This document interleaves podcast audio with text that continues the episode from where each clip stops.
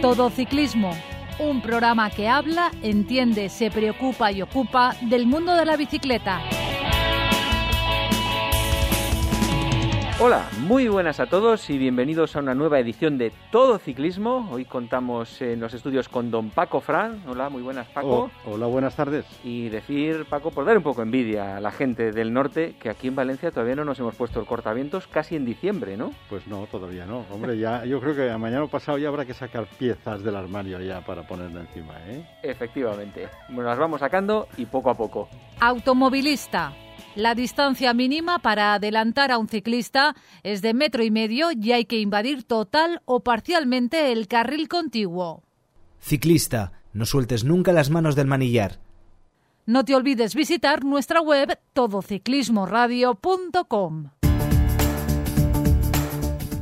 El que no sé si habrá ido de manga corta o manga larga y con cortavientos en la marcha que ha hecho este fin de semana es Miguel Ángel Granero. Muy buenas, Miguel Ángel. Hola, ¿qué tal?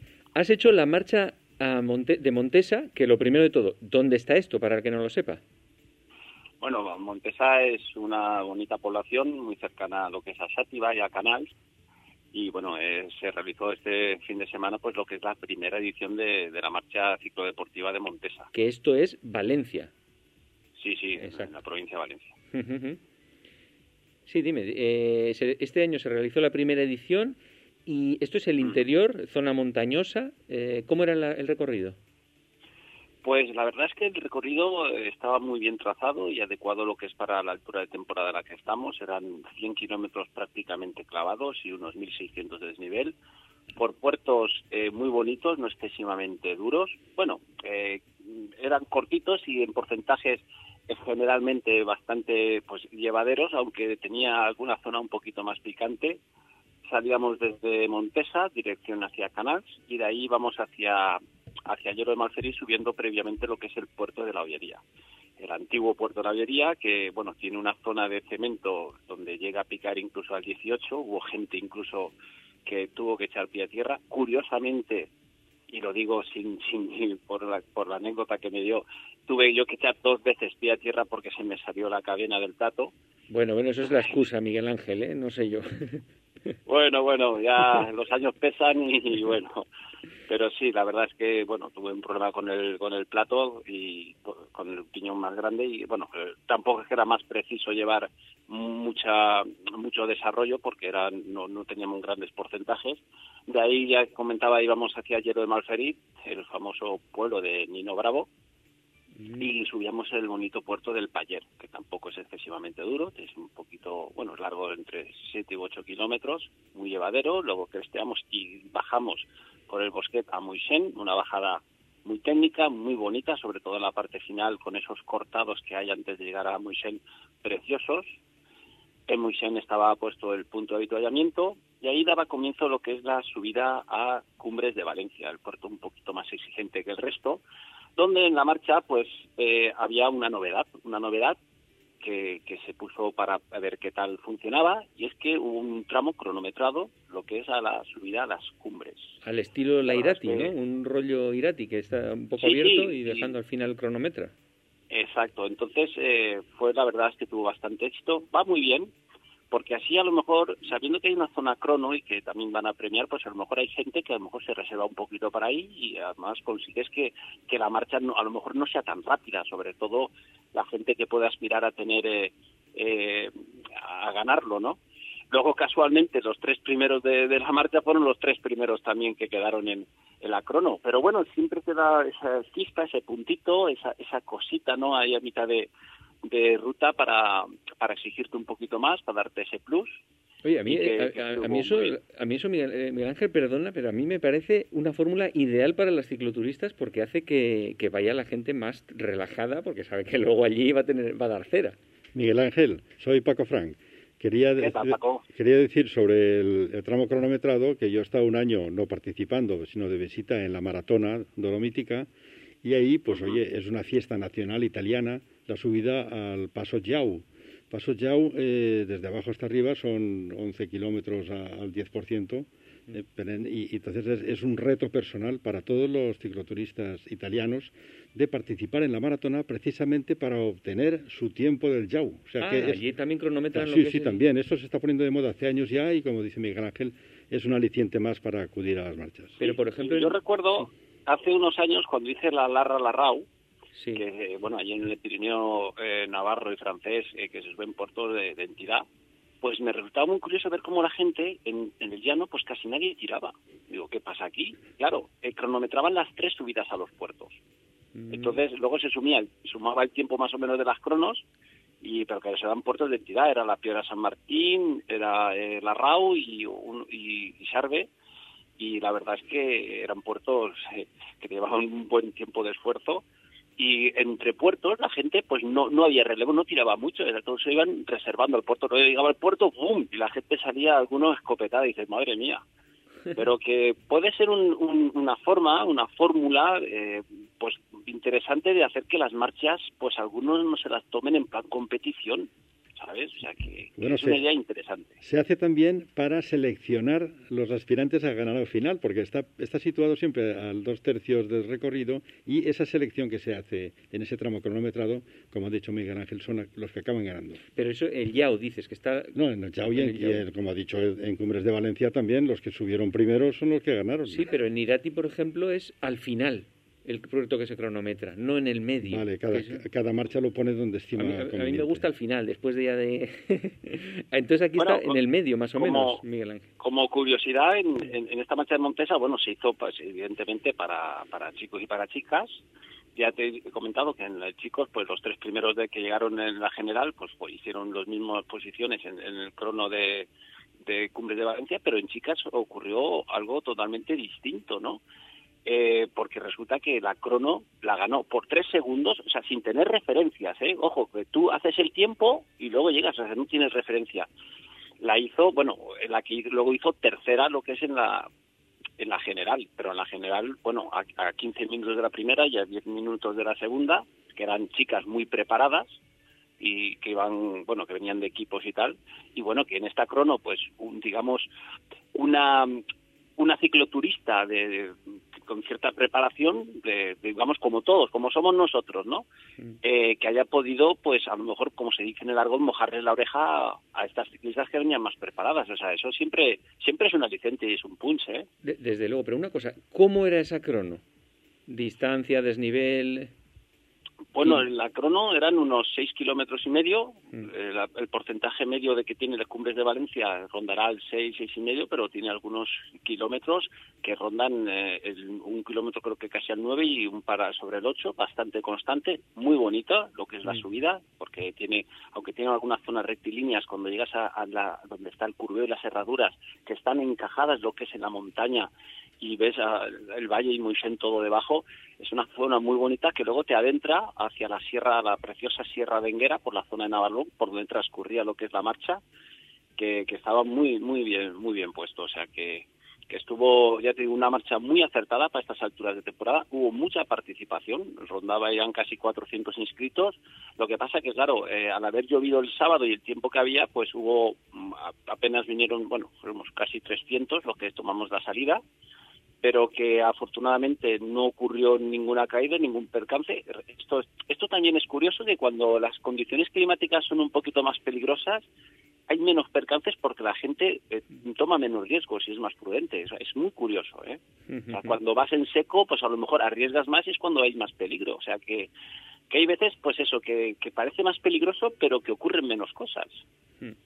Oye, ¿cuánto costaba la inscripción? La inscripción, eh, si tú la hacías con cierta antelación, no sé, te estoy diciendo a lo mejor con un mes y medio hasta cierto plato, eran 45 euros para los no federados. En esos 45 euros eh, se incluía un maillot muy bonito de la marca Gobi, de calidad, o sea que ese maillot ya casi prácticamente vale más que lo que es la inscripción en sí. Y los federados pues eran 42 euros todo eso con lo que te aporta, te aporta la marcha, bueno, los gastos que tiene más de, de, habituallamiento, bueno, en este caso solo había uno, porque para 100 kilómetros no hacía falta mucho más, pero lo que es la asistencia, eh, las motos de enlace, eh, la Guardia Civil, que en este caso hay que darles, hablar de chapó, del buen trato, es, ya lo hablamos en otro programa, es que parece eh, increíble cómo dependiendo en el lugar donde es la marcha y a lo mejor del responsable de la Guardia Civil de, de esa zona, el trato o la actitud que tienen con este tipo de, cosas, de, marchas, ¿sabes? O sea que eh, cuando hablamos de la SIMAT, la verdad es que el trato fue bastante, dejó bastante que desear. Se ve que eran, como me han comentado, eh, venían de Gandía. No sé yo si cuando hacen la marcha de Gandía, la ALE, pues con los suyos de allí son igual, lo desconozco pero bueno, en este caso, tanto como, ya hablamos en Tous y como en, Montesa, pues el trato ha sido muy bueno, la verdad. Eh, o sea que eh, el que quería correr corría, también íbamos por zonas, pues eh, poco pasábamos por pocas poblaciones, pero que la colaboración fue, la verdad es que se agradeció mucho.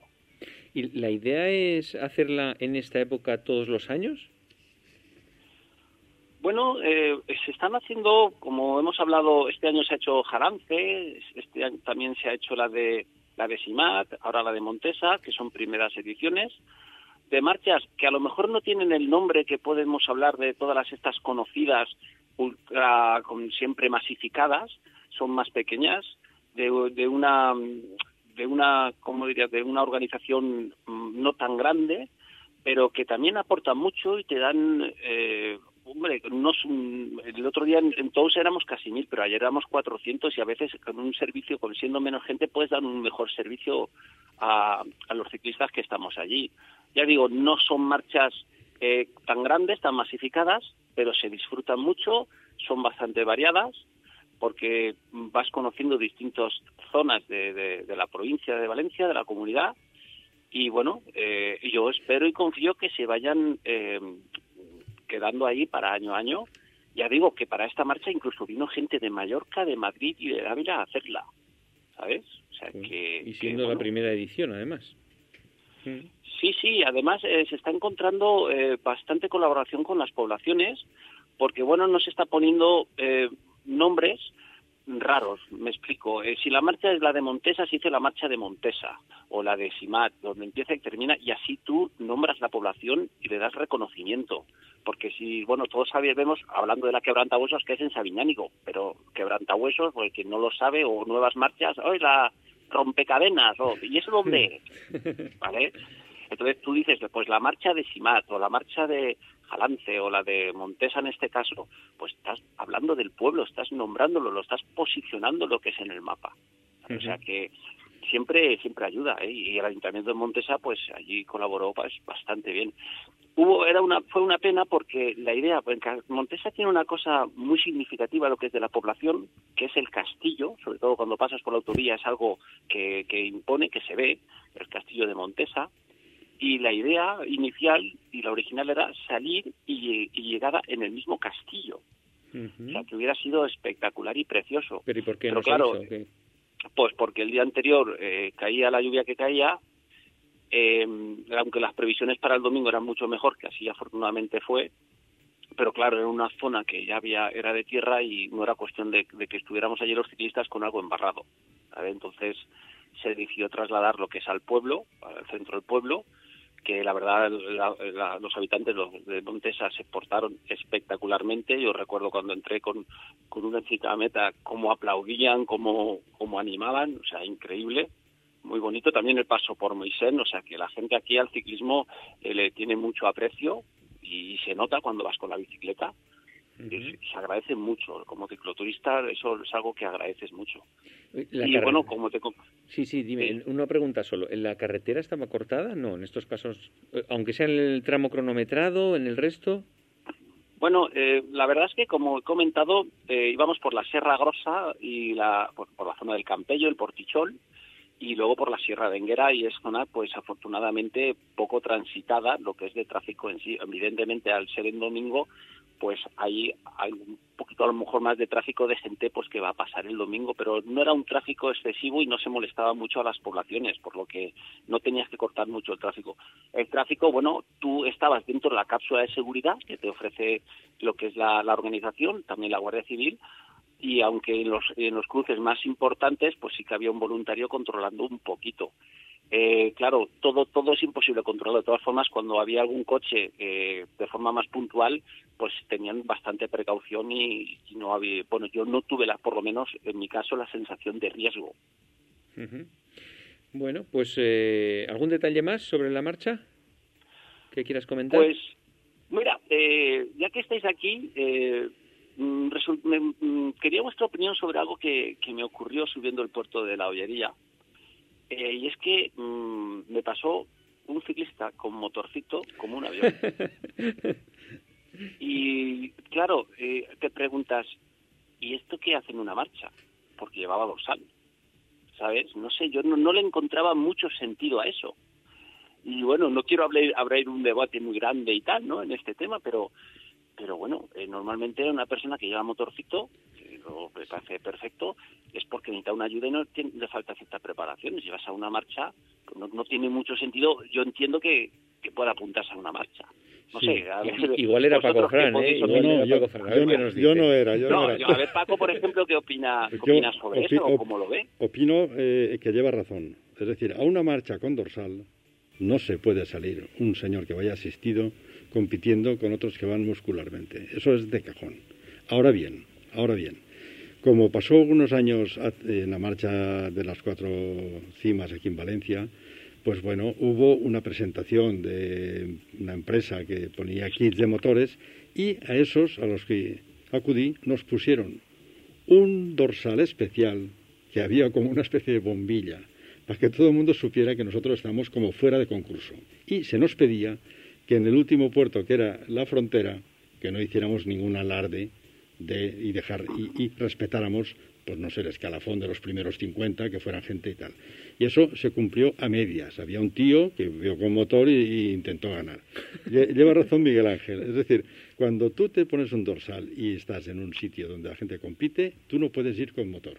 Ahora bien, si la organización quiere promocionar el tema de, de la asistencia para gente que está mayor o que no quiere sufrir eh, un infarto o cosas de esas, pues bueno, está muy bien, pero, pero hay que hacer un recorrido separado. Es decir, el mismo recorrido, pero salir una hora después o dos horas después, una hora antes y con un dorsal bien claro de que ese no va con los demás. Por eso me, me, parece que un señor por ahí, por esas rampas que yo, conozco, por toda la ollería, con el cemento que tú dices, es la antigua autovía, obligó a desviar la carretera y hay dos subidas al 18% que no puedes subir casi ni a pie. Si encima te pasa un tío con el motor y te pasa silbando, pues como mínimo te cabrea. Creo que lleva razón Miguel Ángel. Hombre, yo, eh, claro, yo entre que se me había salido la cadena dos veces, eh, luego llega, te pasan, yo estaba, no iba encendido. Pero, casi, llevas tú la bombilla casi.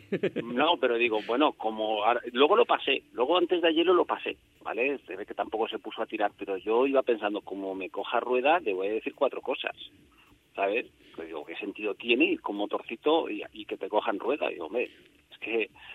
Pero bueno, yo entiendo, a ver, el motorcito, pues yo, la ayuda, en este caso, eh, lo entiendo bien, pero siempre y cuando la persona que la lleva sepa cuál es su sitio y dónde tiene que estar. O sea, que llevas detrás, te ayuda a salir, a, vivir el ambiente de la marcha, pero siempre desde una posición más bien trasera, ayudándote, incluso colaborando a lo mejor a personas que más lo puedan necesitar en algún punto. Pero yo en este caso, hombre, no, yo estaba, no es que fuera de los de delante, pero sí que estaba en la parte media delantera. ¿sabes? Bueno, que, no que fuera despacito. El hacer alardes de ir asistido es una, es una idiotez, porque todo el mundo sabe que tú no tienes la fuerza para ir a esa velocidad, que es producto de una energía que te proporciona un motor eléctrico. Entonces, no se puede ni se debe presumir. Nosotros hace como ocho años hablamos con, con Escartín para promocionar Mm, el pedaleo asistido, yo no llamo motor, el pedaleo asistido, y es que tú bueno, te asistes con un motor para completar tu velocidad y tal, para ir a la quebrantahuesos. Y aquello no cuajó, evidentemente no cuajó, yo le puse toda clase de facilidades para preparar una salida orientativa para los nuevos que quieran acceder ahí, con una ruta más corta, con una ruta que se salga tres horas después, yo qué sé, algo que sirviera para que un centenar de personas de toda España fueran allí a hacer la marcha sin competir y sin juntarse casi con nadie. Y no cuajó, no cuajó precisamente porque el ir un señor asistido desvirtúa ¿no? lo que se quiere hacer con la QH, que son, son auténticos ciclistas profesionales los que van allí. Entonces, no cuajó. Pero estoy de acuerdo de que hay que ser muy, muy cauto a la hora de ponerle un dorsal a un tío y meterlo junto con los demás. Eso no se puede hacer. Bueno, pues ahí... Bueno, eh, comentar, comentar también, según me dijeron desde la organización, que eh, llamó la atención que el porcentaje de chicas que se habían inscrito en esta marcha era mucho más alto que en las marchas anteriores.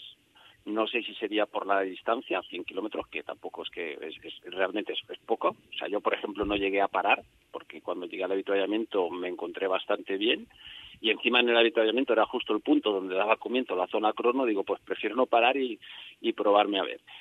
Y, y, la verdad es que es una alegría ver cada vez más, más chicas lo que es en este tipo de, de marchas y bueno ya en general en la bici y sobre todo eh, y lo comentaba con algún, con ellas de que bueno cada vez van perdiendo miedo a salir a entrenar solas porque antes parece que tenían que salir eh, acompañadas y no no salían y es una alegría eh, la verdad vale pues ya para terminar Miguel Ángel solo decir cuánto te sacó el primero en la crono Hombre, eh, o ganaste, la verdad, bueno, igual sorpréndenos. No, no, no, no, no, oh, déjate, déjate, madre mía. Bueno, no sé, a lo mejor si hubieran hecho una clasificación para mayores de 50, a lo mejor sí, ¿no? Porque yo conocía muy bien el puerto y la verdad es que supe regularme bien. Eh, no hice mi mejor tiempo, hice mi mejor tiempo según Strava, según lo que indica Strava. Pero bueno, eh, no sé, a lo mejor el primero hizo 19 minutos y hice 24. Y me metió 5 y bueno, creo que en la clasificación del, del puerto a lo mejor hice sobre el 60 y tanto, 70 en general. O sea, que, que bueno, los primeros ya te digo, es que iban mucho, pero mucho, mucho. Gente que dices, bueno, ¿y estos qué hacen aquí? ¿Por qué no se pegan con gente de los suyos? ¿No? pero bueno, el primero es bajo de las tres horas. O sea, bajo de las tres horas, o sea, es una media de 34 casi. Luego eh, los otros hicieron tres horas, un minuto, cosas así, y luego ya hubieron un resto que ya estaba a diez minutos de estos primeros. Pero estos eh, seis que llegaron con ese tiempo, bueno, yo creo que, se aburrirían o, por lo menos eh, buscarían el, punch de, de, ver entre ellos cómo, cómo se daban, pero, ojo, madre mía, cómo iban. pero bueno, pues, pues muy bien, ya digamos, digamos que ya se ha terminado la, temporada de, marchas con lo que responde aquí a Valencia. Otros años, más en, en diciembre, ha estado la marcha de la Ollería, que no creo que este año salga pero que bueno, ya pensando en, el año que viene y, a ver cómo se va, cómo va, llegando la cosa. Muy bien, pues ya nos irás eh, contando tus aventuras, Miguel Ángel, y como siempre, muchas gracias por habernos contado en esta ocasión la marcha de Montesa. Venga, hasta ahora. Muy bien, venga vosotros, hasta luego. Automovilista. El claxon está bien si se usa como aviso, pero nunca para molestar. Ciclista, usa siempre el casco que debe estar homologado y asegúrate de su correcta colocación. Síguenos en Twitter, arroba todociclismo UPV. Y recientemente, recientemente se ha presentado el recorrido del Giro de Italia 2022, que veremos a ver, eh, nos lo va a contar en detalle hoy Paco Frank, y estamos ya intrigados porque yo siempre me abstengo de mirarlo hasta contar con tu explicación, don Paco. Cuéntanos. Bueno, pues el Giro se presentó esta vez de una forma bastante rara. Se ha presentado por entregas. Es decir, primero eh, dieron a conocer las, los seis finales en alto, luego las seis llegadas en sprint. Y al final se dejaron para la presentación, digamos, oficial, entre comillas, en, en Budapest, pues el trazado de la última contrarreloj. Digamos que efectivamente arranca en Budapest, porque el año pasado no se pudo hacer por cuestión de la pandemia y se tuvo que cambiar el itinerario y este año ya le toca a Budapest.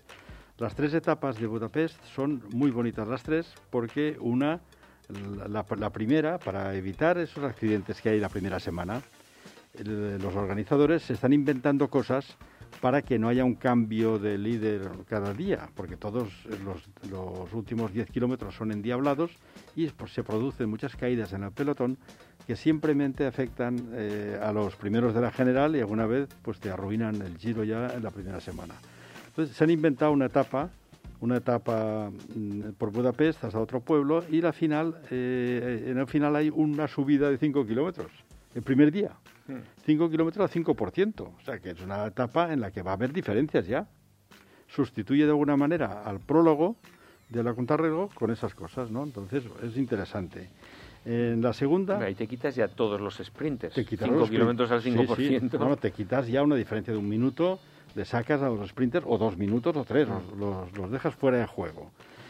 Mm. En la segunda, pues, eh, etapa, hay una, una etapa de 9,2 kilómetros en Budapest, que si habéis estado por allí. Pero eso será una crono, ¿no? Una etapa normal de grupo. 9,2 kilómetros, es una cronometrada. Sí. Es la primera contrarreloj, pero claro, tampoco es una contrarreloj al uso, es una semicronoescalada, porque va, sale de Budapest por el llano, por, por Buda, eh, y, luego sube por la zona donde va el castillo de arriba, mirador, el río, y entonces tiene muchos kilómetros que son de, ascenso.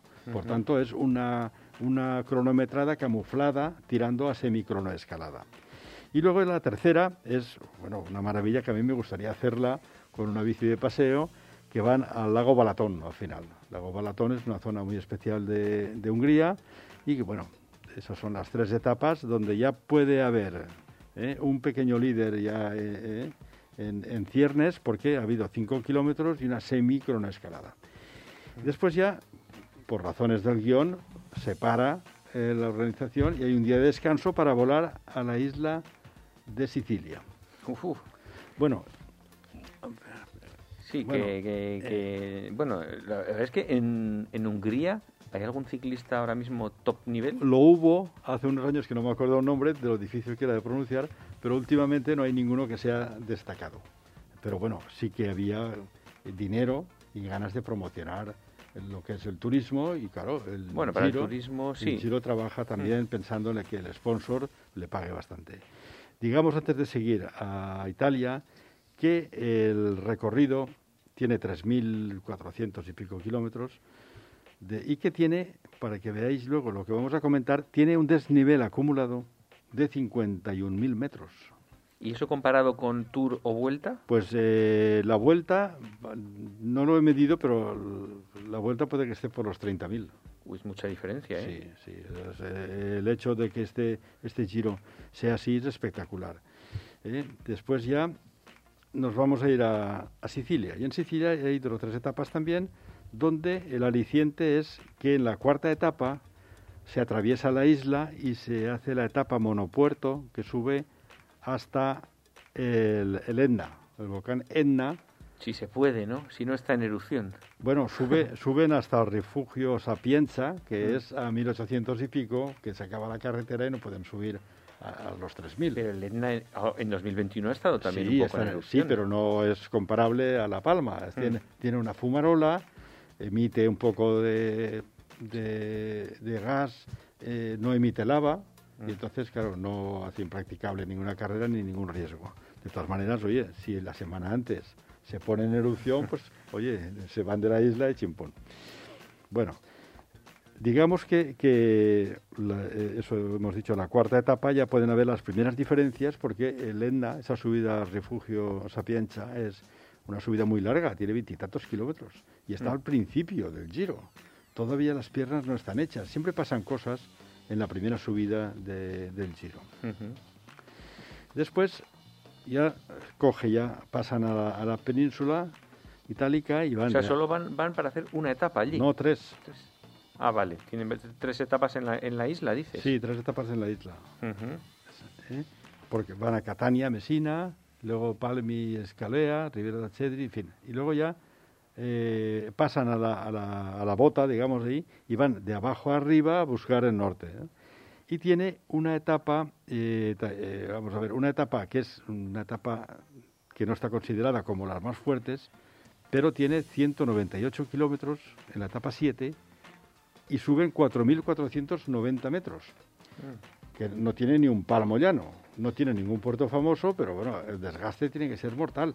Yo recuerdo la Vuelta a España, la etapa reina, pues a veces llega a 4.000, a veces. Si pasa de 5.000 ya es etaponazo. 4.400 la de, la de Purito en Andorra, que es famosa porque no para de subir y bajar. Yo creo que en algún giro ha habido alguna con 6.000 y algo. Sí, ¿eh? sí, sí, sí. sí, mm. Luego hablaremos de eso. Mm. Pero bueno, que sepamos que, que va siempre ¿eh? en etapas donde el esfuerzo para subir puertos es máximo. ¿eh?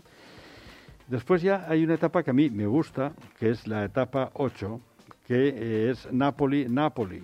Entonces es una etapa que es como un circuito urbano de Nápoles, en la que salen fuera un poco, vuelven a entrar, mm. pasan tres o cuatro veces por Nápoles y eso se ha puesto de moda ahora en Italia, de que quieren hacer como mini mundiales en las ciudades que pagan.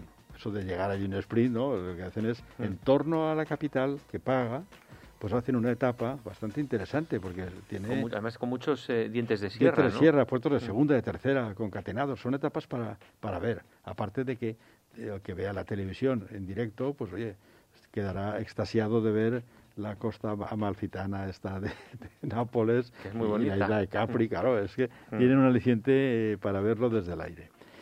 Después ya, en la novena etapa, empieza la cosa de verdad la etapa de Isemia Blockhouse, de 187 kilómetros. Claro, el, Blockhouse es un puerto que no han subido casi nunca. Lo subieron yo creo que el año de que ganó que ganó Nairo Quintana eh, perdona, antes de que sigas con esa etapa, esa que has dicho de Nápoles, estoy viendo que hay sitios por los que pasan cinco veces. Cinco veces, pues, claro. Es un, es, un, es un pequeño mundial. Sí, sí, para verlo es impresionante. Es un homenaje a la gente de, de, Nápoles que quiere ver ciclismo, porque se sienta allí y está todo el día viendo pasar ciclistas.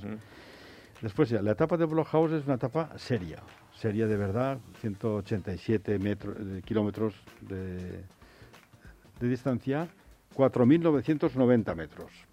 Mm. No es la etapa reina, la etapa cinco estrellas, pero es una etapa que tiene prácticamente el, paso el paso al anciano, que es una vertiente de Brockhouse, lo suben como dos veces, con lo cual tiene el aliciente al final de la etapa de que la gente que se aposta ahí en las laderas los ve pasar dos veces. Pero el, el blockhouse este además cuidadito con el puerto, ¿eh? Sí, el blockhouse es muy muy serio. Kilómetros al 10 de media. Sí, sí. es, un puerto de los, de los dos o tres más duros de esta edición del Giro. Bueno, ya estamos ahí en el, en el blockhouse. Luego eh, hay unas etapas, digamos, para sprinters. En total hay seis etapas que se prevé que llegarán a sprintar. Los italianos denominan la volata, y nosotros llamamos con el anglicismo sprint, que hmm. no es de aquí, y últimamente nos estamos pegando a lo que se estila decir en Colombia, que es el embalaje. El embalaje, ¿El embalaje le llaman allí? El embalaje es cuando te embalas. Y aquí da la sensación de que te van, a, te van a embalar con plástico y cinta americana y te van a llevar a algún sitio. El, el embalaje. Aquí da mal rollo e, eso. Este vocablo yo lo he oído ya muchas veces en periodistas afamados que cada vez utilizan más el tema embalaje. ¿eh? para que la gente sepa que no van a, no van a embalar a nadie. bueno, después ya mm, van para arriba, eh, pero etapitas de nada, eh, la Santena Torino, que es una etapa, digamos, de transición, 153 kilómetros, tiene 3.470 metros de desnivel. Hmm. Es decir, que eh, a lo tonto, a lo tonto, te van subiendo los kilómetros acumulados y el giro se va haciendo infumable, de, duro que es. ¿no? Y además esa no termina en alto, pero es otra sierra tremenda, claro, por el medio. Bueno, eh, claro, el, día de Torino es exactamente igual que lo que hemos hablado del día de Nápoles. Es decir, en Torino, también es una capital italiana de ciclismo de alto nivel, donde acaba muchas veces el giro, pues resulta que también hacen como un mini mundial urbano donde dan también eh, unas cuantas vueltas a puertos del alrededor de segunda y tercera y es un día de fiesta muy grande para ver eso. La verdad es que eso en la vuelta yo creo que no lo han llegado Todavía a hacer. no, pero todo llegará. Y yo creo que es una pasada para estar viendo Una pasada porque como espectador. pero solamente se puede hacer en capitales de provincia con mucha gente y con mucho dinero que pagan, porque tienes toda la etapa allí. Entonces es, es, como celebrar un pequeño mundial. Y con algún aliciente que tenga algún puertecito ahí no, cerca. no, no, es llana. sí, en cualquier, no, no, pero me refiero en, la Vuelta a España. Sí que siempre hay, sitios. pues, claro, tú elige cuatro o cinco capitales, búscale unos alrededores interesantes. No estoy hablando sobre todo en el País Vasco, pero, pero bueno, se pueden buscar en cualquier lado. Bueno, en el País Vasco sería impresionante, claro. bueno, luego ya nos vamos a lo que se denomina en la etapa 16 empieza el tomate. La última semana, eh, el día el día anterior, el día, el día de la etapa... 24 de mayo ya. Del 24, o sea, de, la etapa 15, que es el domingo, pues, que también es una etapa de, cuatro estrellas, una etapa eh, también sin importancia, pero que tiene un montón de metros acumulados. Bueno, aquí empezamos ya la última semana. La última semana eh, comienza con lo que ellos denominan la etapa reina, que para mí no lo es y explicaré por qué. La de África, dices que la marcan como la etapa reina. Sí, la etapa, la etapa mm, la ponen como etapa reina porque tiene 5.440 metros de desnivel acumulado y tiene 200 kilómetros justos. Mm. Claro, eso es un etapón, eso, eh, mm, llegar a 200 con ese desnivel tiene que ser muy duro. Mm. Pero, para mí, tiene algo de trampa. Es decir, se sale de Saló, que es una ciudad turística que está bañada en, el lago de Garda, y luego subes hacia arriba y subes un, puertaco, que es el, el, Goleto di Cadino. El Goleto di Cadino se sube por la vertiente más amable, ¿eh? Para etapa reina ya empezamos, yo lo comento. En el segundo llegas a la zona de Dolo y subes el Mortirolo. la vertiente más amable, pero son 30 kilómetros de puerto. No, me refiero a los desniveles y los porcentajes que tiene no son los mismos. Es más largo por el otro lado. O sea, mm. la bajada tiene 4 kilómetros más que la subida de larga y es más dura mm. porque bajas al valle. Entonces, eh, bueno, ya subes, empiezas a subir la zona de Dolo, donde se encuentra el, el Mortirolo. Y suben al Mortirolo. Pero no me digas que el Mortirolo lo suben por la vertiente fácil. Por supuesto. Lo suben, lo suben por la vertiente de Dolo por mono. Que si habéis estado allí una vez, la vertiente de mono, pues es hacer un mono. Entonces, claro, eh, evitan, evitan la subida por Mazzo di Valtellina, que es la etapa FETEN. Es verdad, pero la vertiente que comentas tú, la máxima pendiente llega a ser el 14 en algún punto muy concreto. Arriba, arriba, tiene, tiene una rampa de 400 metros arriba de todo, que es muy duro, pero lo que es el resto no es amor tirolo. Eh, después ya bajas y se van a la zona de África, porque África paga y África es un final famoso. Y bueno, para no hacerlo tan descafeinado, pues eh, hay un puertecito al lago de Tirano, que es el, el Teglio, un, puertecito de 4 o 5 kilómetros con sus rampas al 8%, luego bajan y suben el famoso Santa Cristina, que es, una parte del Válico de Santa Cristina, aquel donde se hundió Indurain en su giro que no pudo ganar a manos de Bersín. Pero que no está mal el puerto también, ¿eh? que tiene muchos kilómetros, 9, 10, 10, 10, 9, ojo. Sí, ¿eh? pero ¿eso qué quiere decir? que la etapa reina, donde tienes los puertos primeros, que son la cara fácil, y Amortirolo situado a, a, 100 kilómetros de meta, pues resulta que la batalla va a ser en el Válido de Santa Cristina. Se van a, resguardar todos para el final. Y eso para mí descafeína ¿eh? la etapa reina. Pero bueno, será un etapón, 5.440 metros, 200 kilómetros, y a la altura de la etapa 16, pues eso pica ya. Bueno, seguimos y los italianos, como sabéis, se lo guardan todo para el final. Para el final. Llegamos al final. Y la super traca viene, ¿no? Ah, sí, llega una traca, pero este año comentaremos la traca porque... La, la, etapa siguiente de Santa Cristina es 165 kilómetros con tres puertacos también. Sí. Con el Tonale, Vetriolo y Monte Rovede, pero tampoco termina en alto, ¿no? No, no, termina, no termina en alto, por eso es una etapa que no he puesto como importante, porque yo creo que no es una etapa que va a decidir simplemente que lo que va a decidir es lo que viene después. Lo que viene después es eh, una etapa que entran en Eslovenia y en Eslovenia entran un, un, poco, primero suben el paso de, de Tanamea, Titanamea, que es un puerto que está en la frontera con Eslovenia, que es bastante duro, pero corto, un primera, no, de tercera. Y luego tienen el plato fuerte del día y tal vez del Giro, que es un puerto que se llama el Kolobrat. Kolobrat es un puerto que no se sube nunca en el Giro, la gente no lo conoce, es un puerto importante de 8 o 10 kilómetros con rampas continuadas entre el 9 y el 10 y tal. Entonces, ese puerto... no tiene rampones, pero mantiene el 10, 11, 10, 11 en muchos kilómetros. A la altura del Giro, eso puede causar estragos, porque ya es casi el último día. Y, luego, ¿Y eso es Eslovenia, entonces? sí. Luego bajan otra vez, entran en la frontera italiana y acaba en alto, en un puerto de segunda, que es el santuario di Castellomonte, que es un es una etapa, pero con lo que han hecho anterior y como van las piernas, ese puerto de segunda puede ser de una guerra increíble. Bueno. Pero la siguiente también, ojito, ¿eh?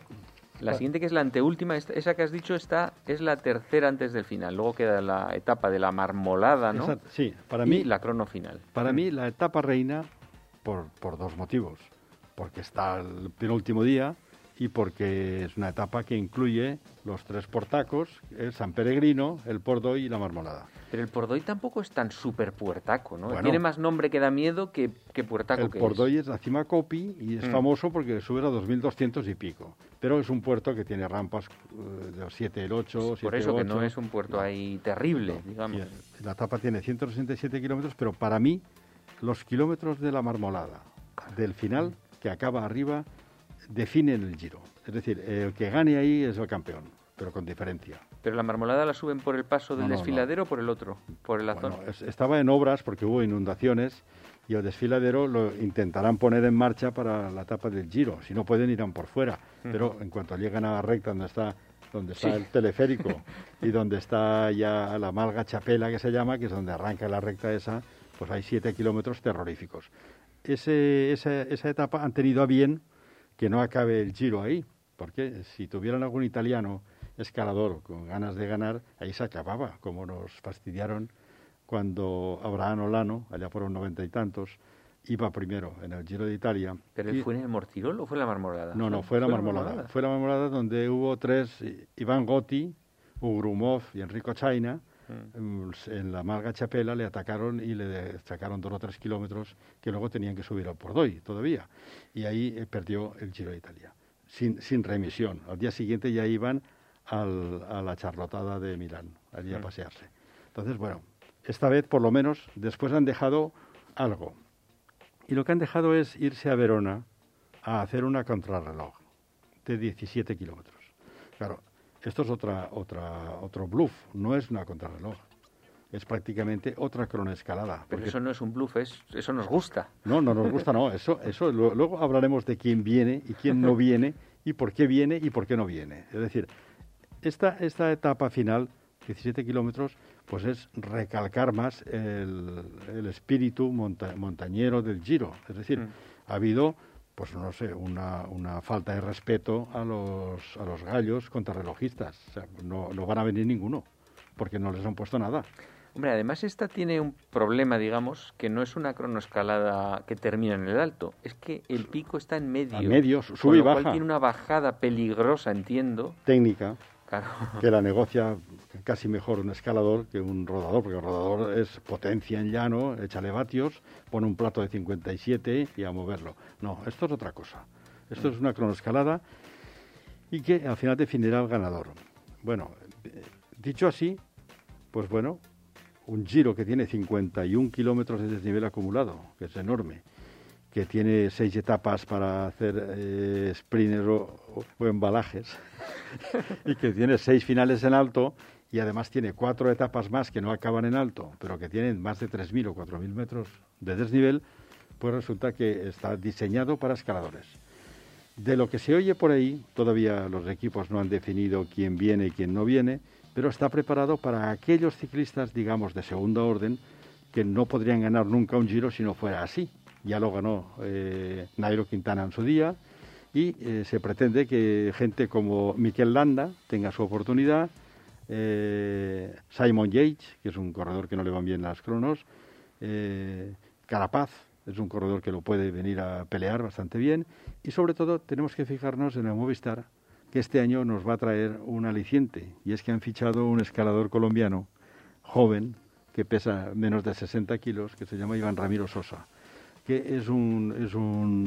Bueno, menos de 60 kilos casi pesará hasta From, ¿no? Bueno, 56, es, pesa, es, nada, es un fideo, ¿no? Sí. Un fideo. Y ese ya ha ganado dos veces o tres, creo, en, en, en las lagunas de Neila, ha ganado en el Picón Blanco, es decir, que si se trata de ir para arriba y acabar arriba y no hay que contar relojes, este tiene su opción. O sea que este año veremos a ver el equipo Movistar qué le, qué le trae para apoyar a Iván Ramiro Sosa. Y está muy abierto, creo que le han hecho una propuesta millonaria a, a Pogachar para venir a este giro, porque todavía no lo ha corrido ni lo ha ganado. Pero claro, él acaba de ganar dos tours seguidos y no hay dos sin tres y no creo que venga. No sé. Parece difícil, ¿no? Yo creo que eh, Roglic no va a venir porque Roglic va otra vez al tour y sabe que dos, dos etapas, dos pruebas como esa a su edad no se pueden hacer. Y bueno, veremos, veremos quién va y quién no va, pero desde luego tenemos un giro divertido, interesante y muy abierto. Bernal ¿Lo ves allí o no? Bernal eh, todavía no ha movido ficha el Ineos a ver dónde va Bernal, porque todo el mundo apuesta al Tour de Francia.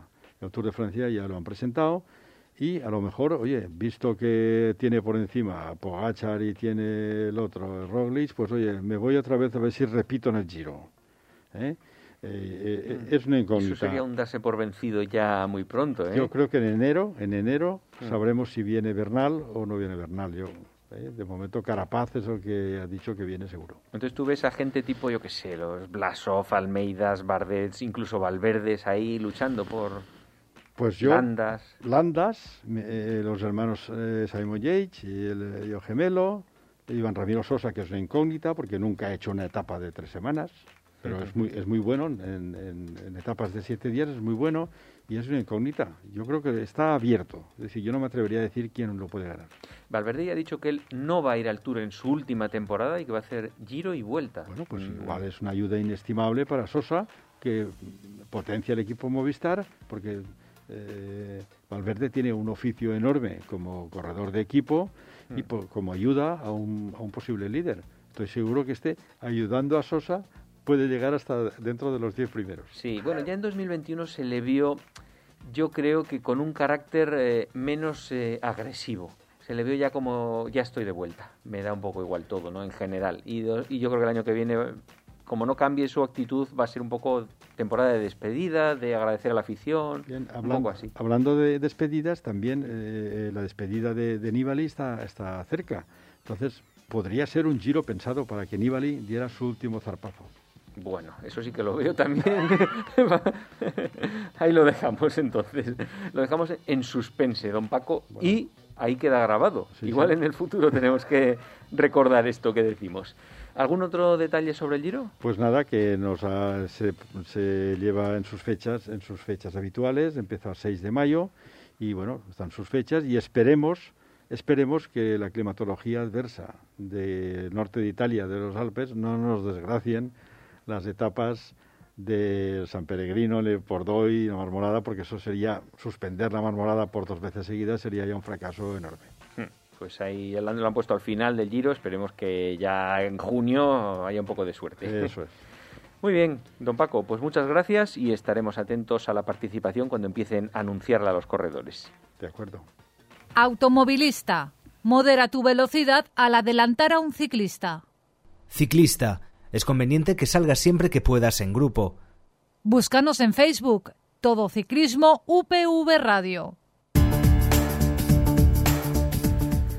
Los que vivimos en Valencia, yo no llevo muchos años, Paco, pero he visto una evolución tremenda. Yo que desde el principio que me vine a vivir aquí me desplazaba en bicicleta por la ciudad porque es la ciudad ideal, todo el año buen tiempo, aquí no llueve nunca, llana que tiene un metro de desnivel como mucho, al principio utilizaba mi propia bicicleta, luego me pasé al Valenbici, el sistema este de alquiler, no había carriles bici, ahora es impresionante. Ha habido una clara evolución que yo no sé si será tendencia en las ciudades del futuro o Valencia estará marcando una, señal y, será lo que, lo que sea, un estándar en, cuanto a ciudades dentro de unos años. No lo sé.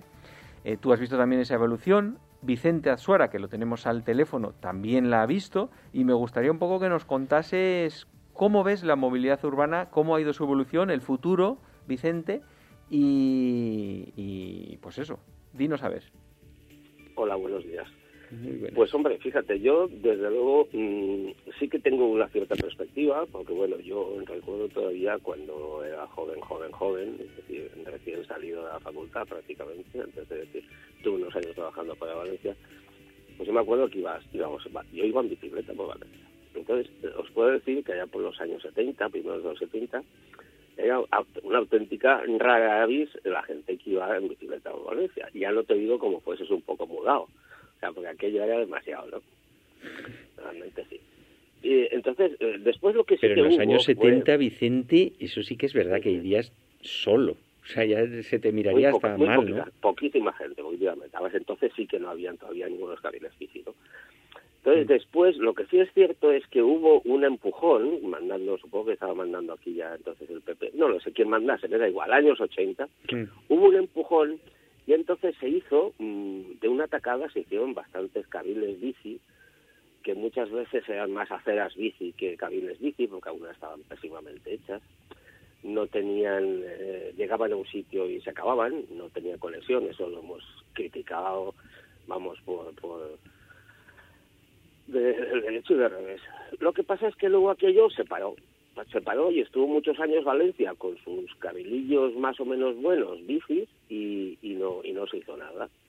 Entonces luego ha venido la última fase, que ha sido el aluvión, ¿no? Ha sido el aluvión, mm, una cosa muy decidida, una política muy decidida a nivel de, la bicicleta, eh, a mi entender mm, demasiado decidida, bueno, ha creado mm, pues bastantes roces con, con los peatones y con los automovilistas y con los que van en vehículo a motor, que creo que se podían haber solucionado si hubiese sido. Pero bueno, las cosas se han hecho así y ya está, ¿no? Ahora la verdad es que con el tiempo poco a poco se van se van suavizando las cosas, ¿no? Pero ¿qué pasa? Que en estas y en aquellas resulta que viene la irrupción de los patinetes y eso sí que supone una disruptura, ¿eh? eh como llaman los técnicos, ¿cómo se llama? Un punto de disruptura. ¿Por qué? Porque el patinete es un vehículo de movilidad personal, obviamente, pero claro, ¿qué pasa? Que no tiene ninguna de las características que tiene la bicicleta. La única que tiene la bicicleta, características que tiene dos ruedas, o dos ruedecitas. Pero claro, el esfuerzo está totalmente ausente, la velocidad es mucho mayor y quizás la gente que lo lleva, pues quizás también la filosofía mm, es un poco distinta. Es decir, yo creo, siempre he pensado que, el ciclista tiene un algo, un algo de, una filosofía que otro que, otros medios de transporte digamos no la tienen quizás es que soy yo demasiado optimista pero esa es mi teoría ¿no? esa es un poco mi filosofía de la vida yendo en bicicleta. Entonces, con todos esos mimbres, pues ahí ha habido un, un guirigay, ha habido una serie de, de, de, mm, cosas que se han ido mezclando, y bueno, la verdad es que hemos salido bastante bien, ¿no? Pero la verdad es que creo que se podría haber hecho bastante mejor. Eh, como curiosidad, esta misma mañana he oído la noticia de que hoy lunes el Ayuntamiento de Valencia empezaba una campaña de control hablaban de vehículos de movilidad, de movilidad personal, pero creo que se referían el 99% a los patinetes, precisamente para, bueno, pues para mm, regular un poquito el tema, ¿no? Y porque se, se ha ido las manos, claramente. Todo el que vaya en bicicleta por los caminos bici de Valencia, pues eh, estará de acuerdo conmigo 100% de que realmente es que los patinetes es que casi te asustan, es que asustan.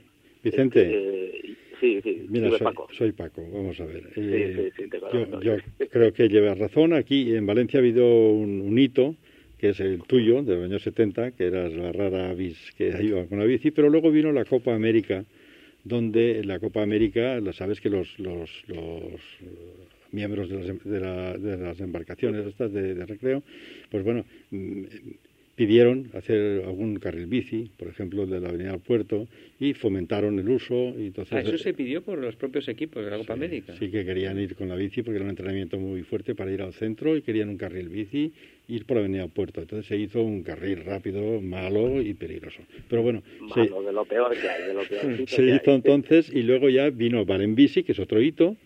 ¿eh? Y luego vino otro hito muy importante que es la pandemia. La pandemia ha obligado a la gente a ventilarse y a salir de casa y no meterse en, en ¿Tú crees que la pandemia lo marcas como hito en la movilidad de por supuesto, unipersonal? Por supuesto, y en la manera de vivir del personal. Eh, esto marcará un antes y un después. La gente ha comprado bicicletas a, a mansalva con la pandemia porque tenía que salir a ventilarse y hacer deporte porque estaba en casa escondida. Entonces, y aparte, Paco, que eso es un fenómeno mundial. ¿eh? Mundial, mundial. eso es mundial, absolutamente mundial. Como estamos hablando de Valencia, pues digo de Valencia. Y después ya, lo que tú has dicho al final es muy importante. Es decir, eh, aparece un, un, un actor en escena que es el patinete.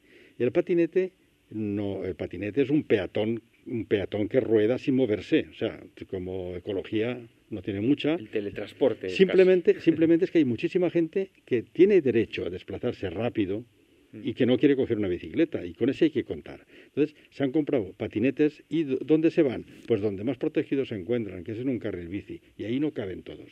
Por eso el ayuntamiento está empezando a tomar ya conciencia de que el patinete es un peatón, un peatón que se mueve a prisa y no puede ir por donde van los peatones que van despacio ni las bicicletas que están haciendo un, un desplazamiento deportivo sano. Por tanto, yo os animo a que miréis eh, algunos vídeos de cómo, se, cómo va la gente en Hong Kong o en Shanghái o en Taiwán, en Seúl. Es decir, la gente, un 40% de la gente son peatones con ruedas, que no quieren coger una bici, pero van todos con los patinetes. ¿Qué hay que hacer? Bajarles abajo de la acera, del, del carril bici, y ponerse abajo en un carril como si fueran el autobús por debajo. ¿eh? Ir, a una Pero tú los pones más cerca de los coches que de las Por supuesto, porque mi filosofía es que coches cada vez tiene que haber menos. Bueno, coches tienen... exclusivo para ellos, es decir, no van por las calzadas donde van los Ya lo sé, no, pero les han, les han robado... habría, como tres niveles, entonces. por ejemplo, en la avenida de Aragón, por decir un ejemplo que vemos todos, hay cuatro carriles. Cuatro carriles y luego están los peatones por la acera. Bueno, pues me consta que en las próximas eh, obras que va a hacer el la Concejalía de Movilidad Urbana, es bajar esos carriles bici de la acera para dejar la acera exclusiva para el que va a pie, que necesita más acera y no puede tener un peligro de que lo pisen. Vale, pero baja el carril bici para que vayan de patinetes y bicis. De los cuatro carriles que tienes por sentido, ¿eh? sin quitar jardín, necesitas uno para taxis y autobuses. Otro tiene que ser necesariamente para bajar a los patinetes abajo, con un carril separado, y luego dejar solamente dos para coches. Bueno, ¿y las bicis dónde las metemos? No, las bicis, las bicis... Las bicis van con los patinetes. Las bicis van por el carril bici. No, es que el carril... O sea, tú el carril bici lo pones separado completamente. Sí, sí, sí. El, yo veo que el patinete es incompatible con el carril bici. ¿Pero por qué? Puede ir a una velocidad similar. Porque no van a una velocidad. Yo creo, es que no claro, van. Claro, es, que, Exacto. Tienen que ir a 15 y van a 25. Casa, Paco de casa, tú has dicho, es que la clave la has dicho tú, eso iba a hablarlo yo después, que Paco, ahora cuando termine. Sí, sí, vale. No, la idea está clara, Paco, lo hemos entendido perfectamente.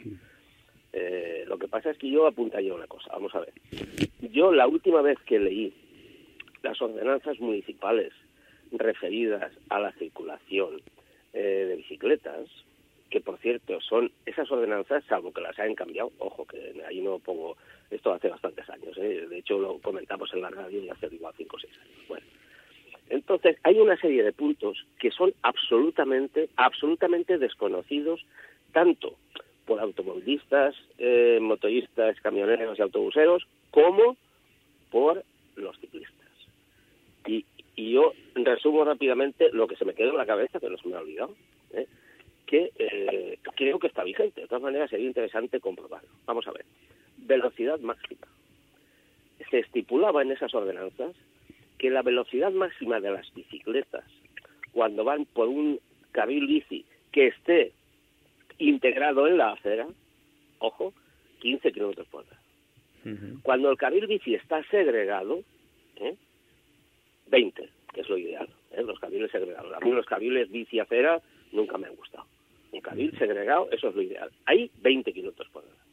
Entonces, si todo eso lo sobreponemos o lo superponemos con el tema del patinete, los patinetes van todos a 25. El que no lo tiene trucado, el que lo tiene trucado va más y eso estamos cansados de verlo. Vamos, yo los veo, veo a uno, yo tengo bastante concepto de lo que es velocidad, yo podía a lo mejor por 18, 19, 20, y te paso la velocidad y dices, este va más de 30. Y claro, son misiles, por lo que os estaba diciendo yo, es que asustan, son misiles. Entonces, lo que dice Paco de Casa es que yo creo que la clave está en la velocidad. Es decir, un patinete cuando va por un carril bici no puede ir a más velocidad de la ordenanza. ¿eh? Y eso, eso es lo que creo que... No sé ahora qué es lo que van a hacer, porque es evidente que igual hoy, hoy decía que iban a poner hasta láser de este, radar láser y todo, para control de velocidad. Hoy el control era velocidad y eh, patinetes por encima de la acera. Esas son las dos cosas que he oído yo esta mañana que iban a hacer. ¿eh? Bien. Yo no he visto ninguno haciéndolo. He sabido esta mañana pues si veía algo, pero la verdad es que no hizo nada. Pero lo básico es la velocidad. Es decir, no puede ser que un patinete vaya a la velocidad que va, porque son auténticos misiles. Ya no te digo cuando es así, ahora que estamos ya casi en invierno, se hacen las seis de la tarde los ves a los tíos que ya, porque a todo esto el patinete, cuando sale el patinete, cuando lo compras, lleva luz delante y detrás. Pero como son malos, malos de, de, maldad, de mal fabricados, a los cuatro días las luces han fundido. Y ves a los tíos que vienen, que es como un palo bien alto, los ves, ¿eh? y los ves venir, cuando los ves, porque ya te digo, muchos pintados de negro, porque la moda ahora todo el mundo en vez de ir con colores claros, no, no, todos de negro, todos oscuros y los ves venir y la verdad es que acojona. Vicente, no, de verdad, me asusto, chico, me asusto. ¿Sabes cómo les llamo yo? Esa, es mi idea. Yo les llamo los, los Oscars. Porque van un tío quieto ahí con un palo y parece una estatua del Oscar metido encima de negro haciendo miedo. Ese está bien, lo de los Oscars. lo que pasa es que los Oscars eran de color de oro y se veían más. Esto ya te digo, son negros. Además ya te digo, sin luces y cosas. Bueno, ya Vicente, no vamos, a tiempo, vamos, a tiempo un segundito que quería insistir en dos cosas más. El tema me parece muy bien. Van a hacer control de velocidad del otro, me parece muy bien. Control de acera, de ir por la acera, muy bien. Pero ¿y con las luces qué hacemos? Es que aún no he visto yo a un policía local llamándole la atención, que no multando, llamándole la atención a una persona que va sin luces. Pues no llevan, no llevan ni catadióptrico los ves a los chavales estos, pobrecitos, que van repartiendo comida, ¿eh? que esos van por donde pueden, van por el y van por donde van los coches, y los ves, te pones y dices, coño, si es que no lleva ni, ni, ni, un reflectante. Fijaros, bueno, y eso no es para que la policía municipal haga una actuación, pero no de una semana o 15 días como hacen ahora, ¿eh? sino continua. Oye, si queréis no multéis, yo no digo que multen, pero se hace una serie de advertencias, coño, y a la segunda o la tercera, joder, multa, porque no puede ser. Vicente, lo que vamos a hacer, hoy ya se nos ha acabado el tiempo. La verdad es que esas cosas me indignan, Pero lo que, lo que sí que podemos hacer es un, un debate, uno de los próximos lunes, eh, con más tiempo e incluso a ver si podemos traer algún defensor de patinetes eh, para hablar un poco de todo esto de la movilidad urbana, porque desde luego de aquí a 15 años, no a 15 igual o a 20, está claro que no va a haber casi coches, que todo el mundo se moverá en, cosas unipersonales, pero hay una transición entre medias que, va, que va a sacar mucha punta por ahí. Pero bueno, hoy lo vamos a dejar aquí y en próximos programas eh, ampliaremos el debate. Así que muchas gracias por habernos iniciado en esto. Sí, yo creo que unos rasgos han quedado para que la gente lo piense un poco, para que lo pensemos todos un poquito. Exacto, lo vamos pensando y en el futuro le damos la, unas vueltas más. ¿Vale, Vicente? Muy bien, majos. Pues venga, un abrazote y a continuar pedaleando. Venga, hasta ahora.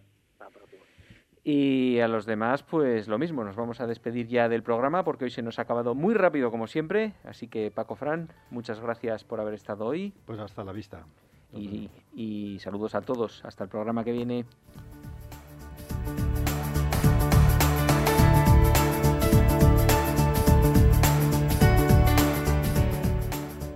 No te olvides visitar nuestra web todociclismoradio.com.